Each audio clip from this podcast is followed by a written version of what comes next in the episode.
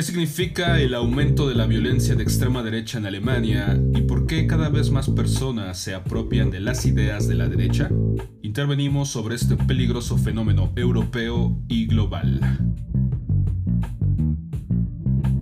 El pasado 16 de octubre falleció el director de cine Felipe Casals y en este episodio hablamos de la trascendencia de su obra y sobre la mirada alternativa que nos brinda de la sociedad mexicana y de su historia reciente. Las voces habituales de Ellen Deutsch de Alemania y Paola Vázquez Almanza de la Ciudad de México son las voces que participan en este nuevo episodio del complot internacional.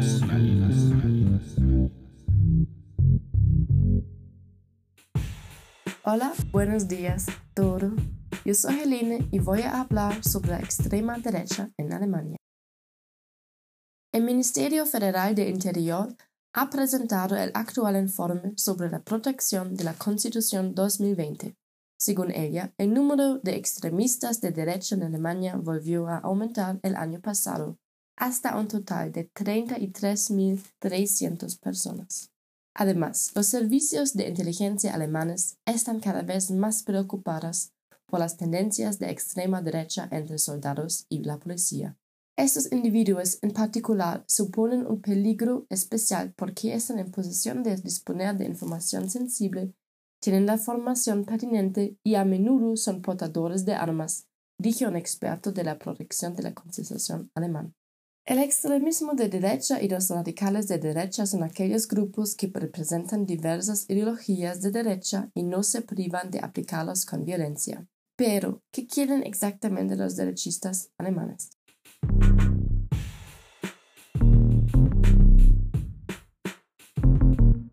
Los derechistas tienen una comprensión antisistémica. El nacionalismo étnico, el énfasis en la propia identidad y la hostilidad autoritaria a la democracia son algunas de sus características. Las ideas de las élites se proclaman como la antítesis del ideal de igualdad. La compresión individual de los derechos humanos debe ser sustituida por una comprensión colectivista de los derechos humanos. Lo que significa, los derechos humanos no se aplican a los individuos, sino a los pueblos. ¿Por qué aumenta la violencia de extrema derecha en Alemania? La ideología de extrema derecha no es nada nuevo en Alemania, pero lo que asusta a nuestra sociedad es la nueva disposición a utilizar la violencia que muestran los seguidores de esta ideología. La violencia es para ayudar a conseguir objetivos políticos. La gente cree que tiene que defenderse de personas con una postura política diferente, supuesto autodefensa, en otras palabras. A menudo se produce una inversión de la relación agresor-víctima. Se afirman, tenemos que defendernos de los llamadas invasores, de los extranjeros supuestamente criminales, de los grupos de migrantes, de la islamización del país y el sistema que la sustenta. El entorno social e Internet desempeñan un papel importante en ese sentido. Ahí la gente se empuja y se anima a cometer delitos. También es importante reconocer que el extremismo de derechas ya no tiene fronteras debido a la globalización. Se ha convertido en un fenómeno europeo, lo que no hace sino refuerza sus ideas.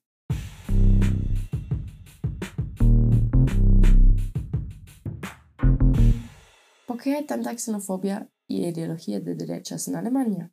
Es difícil decir que hay una sola razón. Sin embargo, hay algunos factores que influyen porque las personas se radicalizan. 1. Razones individuales. El nivel de educación de los partidarios de la extrema derecha suele ser más bajo. Un estudio de la Universidad de Leipzig reveló que solo el 6% de las personas con diploma de secundaria eran xenófobas pero casi el 21% de los encuestados sin diploma secundario. También se ha descubierto que las personas de la derecha suelen tener menos competencia social y empatía. Hay razones macro. Los ciudadanos perciben una creciente pérdida de importancia del Estado debido a la globalización, lo que les genera incertidumbre. Los valores y las normas adquiridos a una edad temprana ya no se aplican en Alemania europeizado, por lo que buscan patrones de orientación, a menudo simples ideologías. Se trata de personas que se han sentido desfavorizadas durante mucho tiempo también, como residentes de la periferia frente a los habitantes de la ciudad, como alemanes del este frente a los del oeste, como alemanes frente a los supuestos inmigrantes privilegiados. Uno se hace más pobre mientras otros se hacen más ricos, es un dicho popular. La gente percibe cada vez más un deterioro de su situación vital y busca a alguien a quien culpar. Sin embargo, la xenofobia es una respuesta fácil a las complejas cuestiones de por qué, por ejemplo, el propio poder adquisitivo disminuye y por qué es más difícil encontrar un trabajo bien remunerado. En mi opinión, la lucha contra el radicalismo de derecha solo tendrá éxito si el mensaje más importante viene de abajo, que nuestra sociedad no puede estar dividida, que no permitiremos que se excluya a la gente por su color de piel o su religión.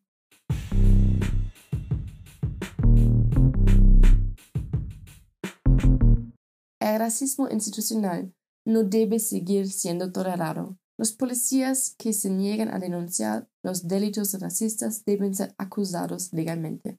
Además, es necesario revisar las prácticas de investigación policial.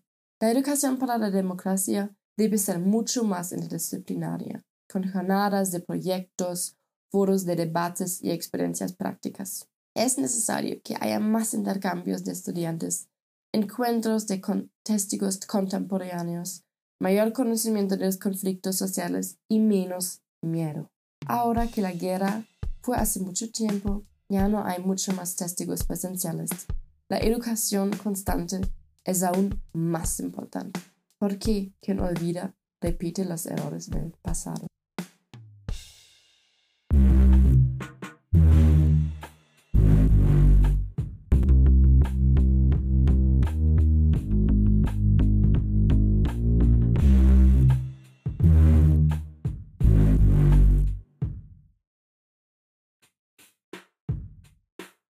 ¿Qué tal? Soy Paola Vázquez desde la Ciudad de México. El pasado 16 de octubre falleció el director de cine mexicano Felipe Casals, y en esta intervención hablaré sobre la trascendencia de su obra y sobre lo que nos dice de la realidad mexicana.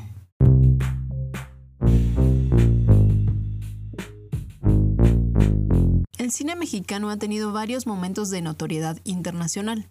El primero de ellos se dio durante la primera mitad del siglo XX con el llamado Cine de Oro, que lanzó a la fama a intérpretes como María Félix, Pedro Infante, Dolores del Río, Jorge Negrete, Katy Jurado y a directores como Emilio Lindio Fernández, Ismael Rodríguez y Julio Bracho, entre muchos otros. El segundo momento arrancó con el llamado nuevo cine mexicano de los noventas, una oleada que hizo que directores e intérpretes volvieran con toda la fuerza a perfilar en los festivales de cine y en Hollywood. De este cine que se podría definir como clase mediero, globalizado, urbano y cosmopolita, surgieron Salma Hayek, Gael García Bernal, Diego Luna, Daniel Jiménez Cacho y Damián Bichir.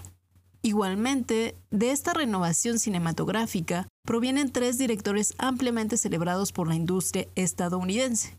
Me refiero a la triada formada por Alfonso Cuarón, director de Roma y Gravity, Iñárritu, director de Birdman y Amores Perros, y, el más original de los tres, Guillermo del Toro, quien ha dirigido El laberinto del fauno y La forma del agua.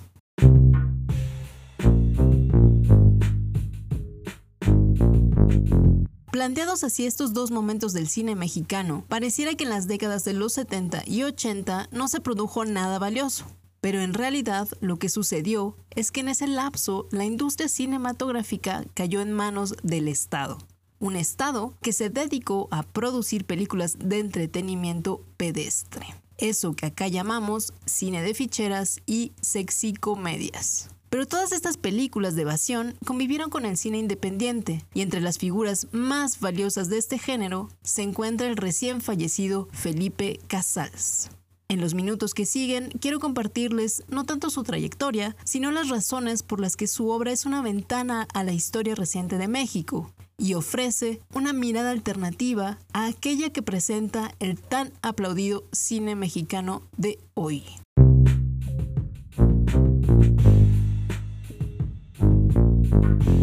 Felipe Casals y sus cines son de otra época. Pertenecen a un tiempo anterior a la globalización y a la aplastante victoria ideológica de la democracia liberal.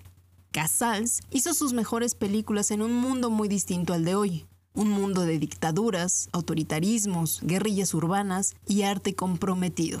Un mundo muy lejano en el que hasta Mario Vargas Llosa era de izquierda.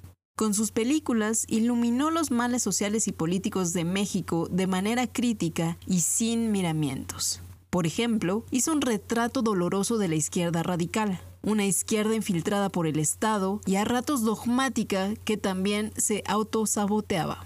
Criticó el tradicionalismo de la familia, se aventuró en la perspectiva de género y acusó el fanatismo religioso y la ignorancia enquistada en la población. Incluso, con ayuda de Gabriel García Márquez, imaginó y filmó una pandemia causada por una infección pulmonar. Su obra es un valioso documento de nuestro tránsito al presente. Es una crítica vigente a la sociedad mexicana. Eso sí, hay que ver su obra con una dosis de simpatía porque a ratos parece sacada de la serie B. También tenemos que contextualizarla y pasar por alto algunos gestos machistas y sexistas tan difundidos e invisibilizados dentro de la izquierda de la época.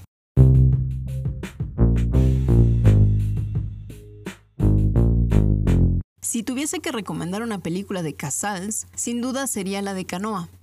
Este largometraje, basado en hechos reales, relata cómo un cura incitó a un pueblo a matar a un grupo de jóvenes bajo el argumento de que eran estudiantes universitarios con tendencias comunistas que querían ondear una bandera rojinegra en la iglesia del pueblo.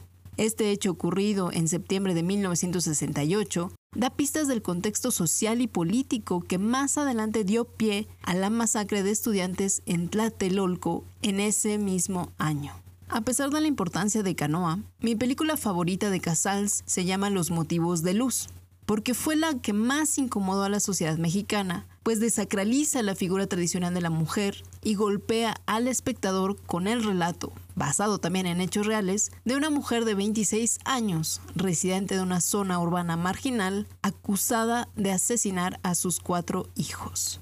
Lo valioso de esta película es que retrata miseria urbana, hambre, machismo y desempleo, pero sin caer en la estilización de la pobreza o la violencia no le da ese brochazo de color sepia que muchos directores de hoy le dan a la realidad mexicana con la única finalidad de hacer cine de autor y recorrer las pasarelas de los festivales internacionales. Gracias por escuchar y hasta la próxima.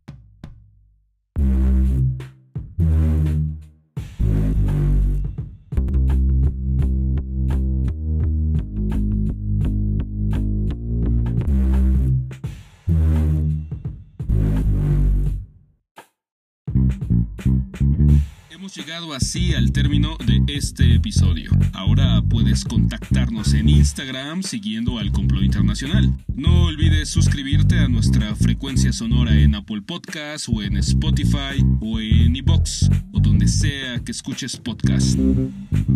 A nombre de las voces que hicieron posible este programa, gracias por dejarnos entrar hasta la intimidad de tus oídos.